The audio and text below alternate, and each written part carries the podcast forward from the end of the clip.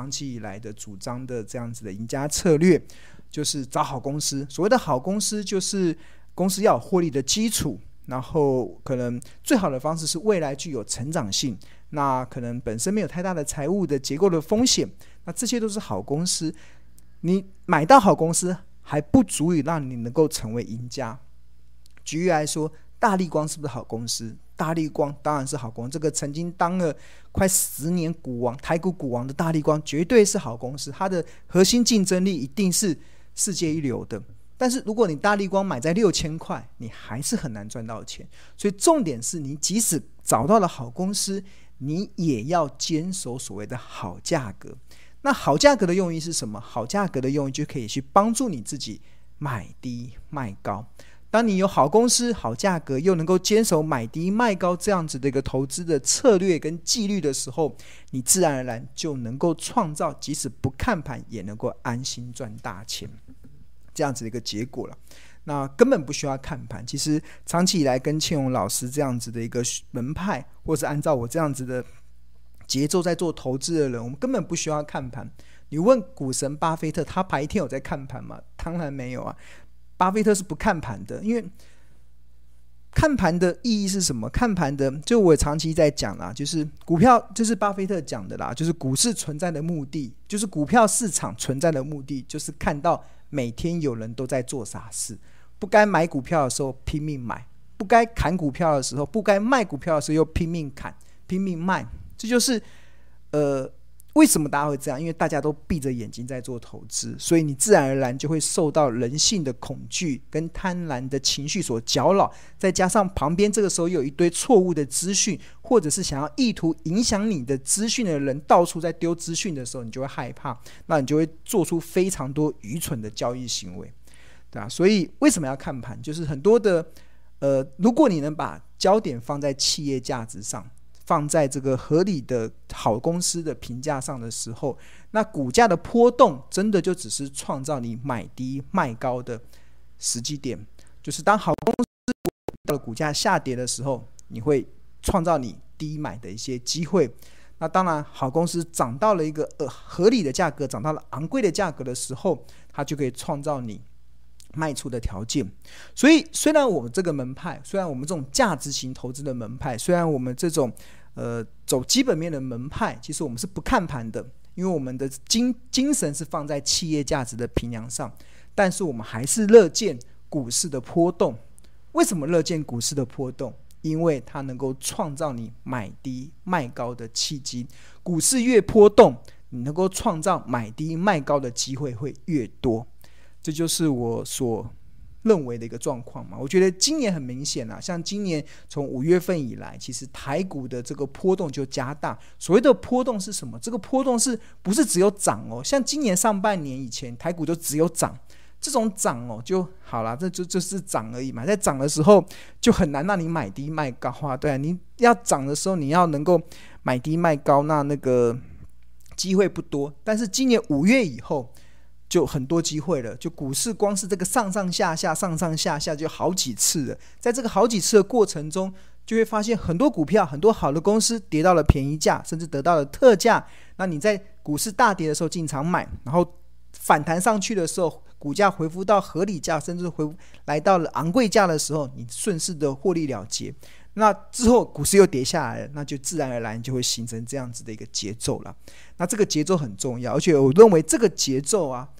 这种股市这样上上下下的波动会一直延续到二零二二年。我觉得二零二二年会是比今年更大的一个行情的一个波动了，因为大家知道二零二二年会有联总会升息的一个状况，那市场的一些资金可能会开始进行紧缩，所以华尔街或者是金融市场会对这样子的一个呃利率的走向会有比较大的一些反应。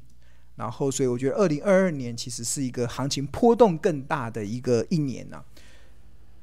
我记得，呃，我最近年底的时候啊，我就在去想说，诶，要怎么去形容二零二二年的一个行情，或是对台股的看法？那我自己就在想啊，那要怎么去形容呢？比较贴切。然后我自己就联想到，因为明年嘛，大家知道明年农历年是什么生肖年吗？应该同学也知道，明年农历年是虎年。虎年生肖，所以我就想说，那试试看可以用虎来用这个虎有虎的来代表，看看有没有代表明年的一些行情的一些变化。那我想了几个成语啦，那比如说明年会不会是虎虎生风的一年？二零二二年会不会是虎虎生风？我觉得虎虎生风有点太夸张，有点乐太乐观了。我觉得虽然我认为台股长期会涨到两万点，甚至涨到更高，但是二零二二年要虎虎生风，好像有点太乐观了，所以我觉得好像不好。那会不会是虎头蛇尾呢？虎头蛇尾就是虎头上半年很好，然后下半年变差。呃，目前我的看法好像也不是这样。我觉得台股应该不不至于会到虎头蛇尾，它应该会缓步的往会呃，我自己的看法是会望到二零二三年嘛，对啊，会望到二零二三年，所以应该虎头蛇尾，那那个那个的看法就不是这么贴切。那除了不是虎虎生风，也不是虎头蛇尾，那会不会是虎烂的一年？对啊，虎烂的一年。哇，呃，虎烂哦，明年会变成虎烂的一年哦。大家发现原来资本市场是南柯一梦，对啊？大家出呃大梦初醒，对吧？发现原来不是这么一回事，对啊，泡沫化嘛，腐烂的一年。那我个人也不认为是泡沫泡沫的一年啊，对啊。因为我觉得台湾有非常好基本面的一些条件。你看我们最近的那个外销订单，十一月份的外销订单创了历史新高，诶，那个就是过去还从来没有过的这么好的一个龙景。在十一月份，我们看到这个台湾经济的领先指标持续的走高，那台台股确实是还蛮相对的乐观呢、好，那既然不是呃虎虎，既然不是呃。虎虎生风，既然不是虎头蛇尾，既然不是虎烂的一年，那会是什么呢？我最后是我最后自己的结语是，我认为应该是，呃，明年的行情的一个走势，应该投资人要秉持的一个原则就是，不入虎穴，焉得虎子？不入虎穴，焉得虎虎子？就是二零二二年的行情波动会加大。这个行情上下的波动，应该资本市场会跟着全球的呃，跟着全球的央行，跟着联准会这样子的一个一下要升息，一下要一下要升息，也可能升息一次、两次、三次这样子的一个节奏出现很大的一些波动啊，甚至还有一些疫情嘛，都可能加剧明年的一个行情的波动，但是。行情的波动啊，对我们来讲绝对是乐见的。就算你问股神巴菲特，他也是非常乐见行情的波动。为什么？因为资本市场中有一句话啦：不怕牛，不怕熊，就怕遇到猪。什么意思呢？牛就是多头嘛，就不怕股市大涨，也不怕股市大跌，就怕股市像猪一样瘫在地上，不涨也不跌。所以。只要二零二二年只是行情波动加大，那我们就要有这个节奏。我们的节奏就是好公司、好价格，买低卖高。有股市的大波动，那自然而然就可以让我们创造那个买低卖高的一些机会嘛。但是买低通常都伴随着市场的利空讯息哦，对对，一定是很多利空讯息下来。导致的市场出现下跌嘛？可能台股现在一万七千八，搞不好下个月搞不好就剩一万六千八也不一定，就莫名其妙就跌一千点了。真的，我真的不知道会怎么样。我觉得，因为金融市场永远会有突如其来的利空去打击多头的信心，这是很自然的。我也不知道下个月、下个礼拜有什么利空的讯息又跑出来，真的不知道。但是我敢，我认为二零二二年应该就是一个行情非常大波动的一年。所以，当行情波动这么大的时候，你的节奏一定要抓好，你的节奏一定要抓对。如果你的节奏抓错了，哇，那这个行情的剧烈波动啊，真的会带给你一场又一场的灾难呢。但是如果节奏抓对了，你就会像我们像刚才所分享的这些同学的回馈文。真的，你会觉得现在的市场让你会觉得好舒服，好有机会，让你看到好多获利的空间，对啊，这就是我要跟大家分享的部分。所以大家不要害怕接下来的行情的波动。二零二二年是什么？二二零二二年的操作原则是什么？我再跟大家讲一次哦：不入虎穴，焉得虎子？对啊，行情波动越大，越能够创造出我们真正获利的绩效。好。那呃，如果你还没有加入我们这个赖群啊，那庆龙跟大家推荐就是你可以扫描这个 QR code，那这个可以免费加入，这也是庆龙现在目前唯一一个同意认可成立的免费的赖群，这叫标股基因。这个你扫描这个 QR code，那因为呃市场中其他现在非常多的诈骗集团，所以只有这个是庆农老师唯一认可成立的，其他都是诈骗，真的其他都是诈骗。那我们这个群组，因为第一个群已经满了嘛，所以我们现在已经开到二群了。那加入这个群组的好处，加入这个赖群的好处，就是你可以享受第一手的股市资讯跟市场的赢家观点。那庆农大概在每天下午的两点、五点跟八点都会去分享我的一些观点。那我们这群组里面有四个助教跟小编会去协助大家。如果你有对 APP 的使用不清楚的，或者你有对我们的产品使用不清楚的地方的时候，你都可以在上面发问。或者是你有很多不了解的地方，你都可以在这个群组。那你会发现，加入这个群组的好处，除了可以享受第一手的股市资讯跟市场的赢家观点之外，那会让你在投资的路上不再孤军奋战，而且不会让你一直处在到处充满诈骗集团的环境中，对。我觉得台股的诈骗集团真的太多了，对啊。那个诈骗不只是有有意要骗你的，还有很多其实也都是合法的诈骗。好了，不谈这个。那 OK，我们今天来讲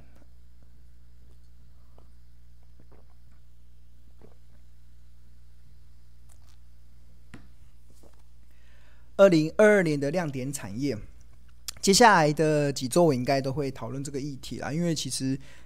二零二一年年底将至嘛，其实大家就开始一方面在盘算今年的一些获利绩效的表现之外，那当然就要展望二零二二年嘛。那二零二二年其实呃好多亮点产业，其实都是我长期以来必须得去做的，因为刚刚有提到庆荣老师的赢家策略就是好公司、好价格、买低卖高。那好公司要去哪里找？当然要在。亮点产业中啊，就是，呃，只要好的产业，自然而然就能够找到一些好的公司，对啊。所以我觉得我们接下来会开始慢慢盘点一些二零二二年的一些亮点产业。那其中第一个亮点产业也是，呃，我觉得大家要去思考的一个问题啦，就是要怎么去寻找二零二二年的亮点产业啊？我觉得最近这两位美国的股神给了庆农一些蛮大的一个启示录。而且也给了一个我觉得二零二二年一个非常重要的一个投资的一个定调。那当然，左边的这个就是大家所熟悉的美国的男股神巴菲特嘛。那右边的是这个过去这几年窜起的美国的女股神伍德，对啊，他操作的这个方舟的基金，在前年的时候，哦，在去年的时候，哇，绩效就是一百趴起跳的，因为他买了 Tesla，买了推。买了 Twitter，买了很多新创的公司，让让大家知道，过去这应该说今年以前啊，很多美国的这种科技股真的都飙上了天空，甚至他还去投资比特币，那自然而然他就创造出在呃去年以前非常亮丽的一些绩效表现，所以也造成了他被外界封封称为美国的女股神。但是美国女股神在今年啊，却严重的落差，对啊，今年大家知道股市还在走多头嘛，但是他旗下这个方舟基金啊，竟然亏损超过两成以上，哇！台股在没全球美股在走大多头，哎，他竟然旗下可以亏到基金超他的今年的绩效竟然亏了两成，那当然就是。有他的一个启示录啦，那我觉得这个启示录是什么？反而是巴菲特巴巴巴菲特的投资没有很复杂，他就是找到好的公司嘛，他就一直买买苹果，他就一一直一路一路买苹果，然后一路买美国银行、买美国运通这种可以持续创造现金流的这些公司，然后反而让巴菲特旗下的波克夏的这个公司的绩效还是按照过去的稳定的这样成长，那反而是。去年窜起的伍德，在今年却惨遭滑铁卢。那我觉得这个是给我们一个很大的一个启示啦，就是这个启示，我反而不是要比较他们两个人的这个操作的哪一个好，我觉得那个真的没办法分辨，因为我觉得应该不是不是不是没法分辨啊。我觉得不用不用过加的论断，因为不同人都有不同的个性的适合的方式嘛。有些人可能就是适合像伍德这种的敢冲敢拼，对啊，然后就是要要一次要。赚很多钱这样子的，就是敢冲敢拼嘛。但是有的人可能就必须比较适合像巴菲特这种的，就是富贵稳中求，就慢慢的去追求你能够安心赚大钱的这样子的一个投资的节奏。那没有什么对错，我觉得也不用去论断，因为每一种每一个人都有适合自己的投资的节奏。那如果你是属于那种敢冲敢拼的，那你在享受那个敢冲敢拼带给你大赚的过程，那你有可能会滑铁卢突然大赔，这是有可能的，对啊。呃，有啦，有这这这一两年有遇到。呃，蛮多，就是去年吧，可能因为大家知道这几年其实很多台股加入了非常多年轻人。那庆隆周遭有遇到一些年轻人，在去年的时候，那个因为股市的行情很蛮大的，然后当时而且他们用了很多那种高杠杆的这种商品工具，比如说期货啊，或者是股票期货等等啊，在很短的时间赚了很多钱。确实的，他们就敢冲敢拼嘛。但是我最近。再回去关心他们的一些绩效表现的时候，发现哎，怎么吐出一大半了，对啊，很多很多人就呃突然发现市场竟然南柯一梦，对啊，但这就是我我觉得那个没有对错啊，没有论断，就是反正你你是你要你要往前冲，你要那种敢拼敢拼搏的时候，你你可能会在短时间赚大钱，但是你有可能瞬间变归零高，对啊对啊，这就是市场的一个状况嘛。那当然当然。像巴菲特这种的稳扎稳打的，那这个就是他过去以来会让人家信赖的一些关键的原因。那巴巴菲特的这种操作的节奏，我也认为适合大多数的投资人哦。为什么？因为大多数的投资人都不是专业的投资人。你你你平常有没有工作？你有工作啊？你平然后你有工作，你上班的时间，你有可能这样看盘吗？你有可能在那边？交易在那边冲来冲去吗？不可能啊！所以大多数的投资人，除非你是专专职的投资人，而且是专业的，加上你的个性就是快很准，就是敢冲敢拼的这种型的。你专职的投资人，如果你的个性是保守的，你还不适合这种方式哦。但是你，所以，所以我为什么认为巴菲特这样主张的价值型投资是适合大多数的人？是因为。大多数人，第一个不是专业的投资人，第二个他们的个性应该很少人，应我不知道，我觉得大多数人应该都不是属于那种快很准的吧？对啊，快很准的个性的人不容易，换中选一的，所以，所以，所以我认为其实巴菲特这样子的操作策略才是适合绝大多数的投资人，对啊，他就是让你找到好的公司，然后在好的价格买进，然后慢慢享受他公司。认真经营所带给来的、带给你的股东的一些回馈，这才是大多数投资人应该比较适合的方式。但是市场，像目前市场中却有很多那种可能教导一些不适合你的方式，然后他们可能用一些过度的行销的方式，让你误以为你可以用这样子的方式赚钱。但是从事实证明啊，从过去这几年来，我看到看到这这一两年来看到好多市场的几好多的例子。大赚大赔，大赚大赔，对啊，然后最后发现原来南柯一梦，对啊。